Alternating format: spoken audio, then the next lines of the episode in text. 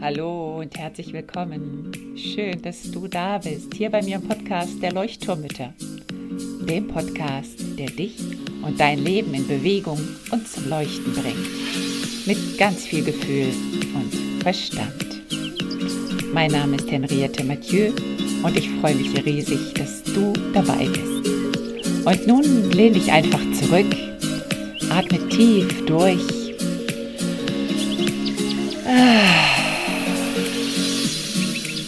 Und entspann dich.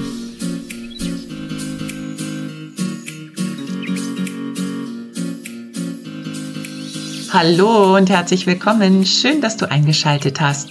Heute zu einem kleinen Quickie.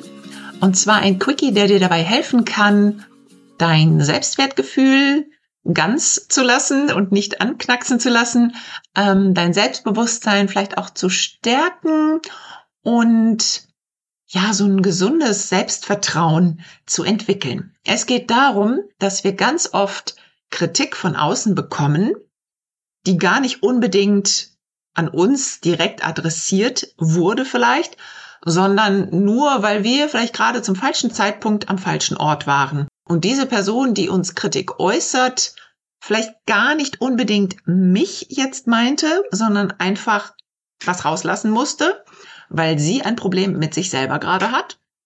Und es mag so klingen, als würde die Kritik mir entgegengebracht werden und als müsste ich sie mir jetzt zu Herzen nehmen. Das kann zum Beispiel sein auf der Autobahn oder auch im Stadtverkehr im Auto, wenn wir beim Autobeispiel bleiben.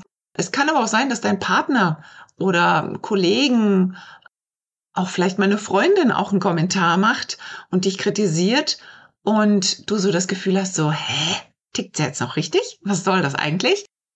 Oder auch ein, ähm, na, so schlimm war das jetzt auch nicht. Du meine Güte, reg dich nicht so auf.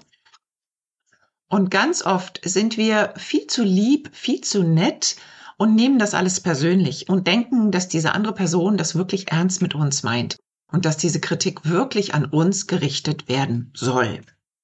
Und in dem Moment, in dem du das feststellst, dass diese Person vielleicht eine Kritik an dich richtet, die aber eigentlich unnötig wäre oder übertrieben ist oder auch ja unberechtigt ist, in dem Moment bist du schon mal einen Schritt weiter, weil in dem Moment kannst du sagen, hey, stopp mal, ähm, das ist eigentlich gerade nicht meine Geschichte und der muss sich jetzt wirklich hier nicht so aufregen.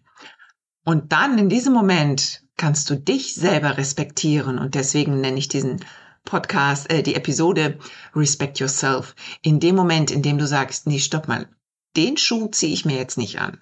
Das schlucke ich jetzt nicht runter. Oder das höre ich jetzt nicht auf meinem emotionalen Ohr und lasse es irgendwie in irgendein Gefühl in mir verwandeln, sondern das blocke ich ab. Das hat nichts mit mir in diesem Moment zu tun. Vielleicht bin ich wirklich am falschen Ort zur falschen Stelle und die Person, die hat gerade eher ein Problem mit sich. Das heißt, die Kritik hat eher etwas mit der anderen Person zu tun. Die Kritik sagt auch viel mehr aus über die andere Person als über mich. Und deswegen kannst du in dem Moment, und ähm, Veit Lindau hatte das mal ganz schön gesagt, ich zitiere ihn mal, du sollst dein Gegenüber segnen und dann das Fenster aufmachen, damit der Furz, der dem anderen gehört, schnell aus dem Fenster hinausgehen kann. Ich fand das Bild ganz schön und ganz lustig, weil ich auch so gedacht habe, ja, der Furz des anderen sind die Verdauungsprobleme des anderen und ich finde, das trifft es ganz gut. Denn dieser andere, diese andere Person hat etwas, was ihn gerade belastet und wir sind nicht unbedingt dafür zuständig, diese Belastungen ihm zu lösen oder zu heilen. Das muss er schon irgendwie selber wollen oder können.